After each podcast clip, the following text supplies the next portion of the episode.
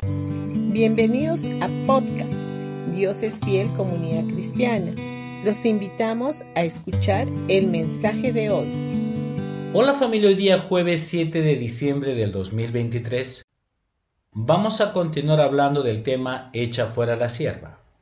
El día de ayer dijimos que inmediatamente después que Dios les dio los diez mandamientos al pueblo por medio de su siervo Moisés, le señala hacia Jesucristo. Dicho de otra manera, Dios les da la ley, pero como sabe de antemano que no van a poder guardarla, les ofrece la solución en la persona de su Hijo Jesucristo.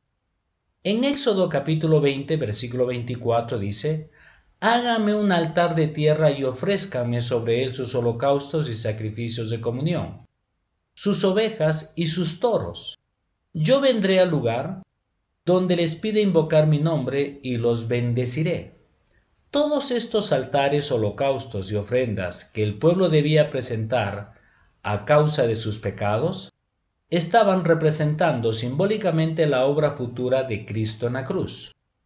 La ley no es un dedo que acusa, sino que señala e indica hacia la solución.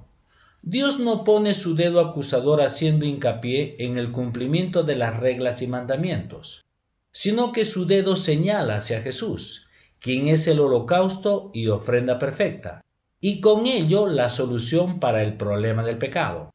La ley siempre tiene que subordinarse a la gracia y no viceversa.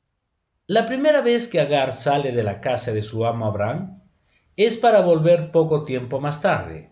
Su derecho a seguir viviendo bajo el techo residía en que el hijo de la promesa todavía no había nacido.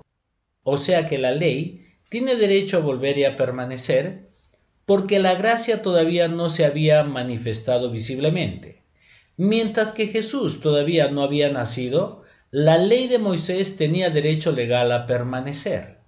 En Génesis capítulo 21, versículo 10 dice, Entonces ella, Sara, se dirigió a Abraham y le exigió, Echa fuera a esa esclava y a su hijo.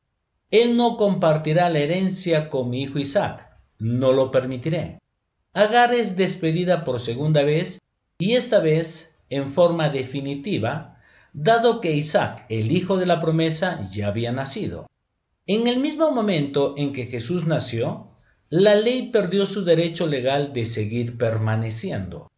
Esto es lo que el apóstol Pablo les dice a los Gálatas con eso de echar fuera la sierva. Esto es válido también para nosotros hoy en día. La ley y el legalismo deben ser expulsados de nuestras vidas.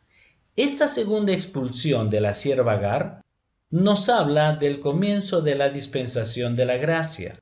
Ahora la sierva se puede ir definitivamente, pues no necesita seguir permaneciendo en la casa de su señora.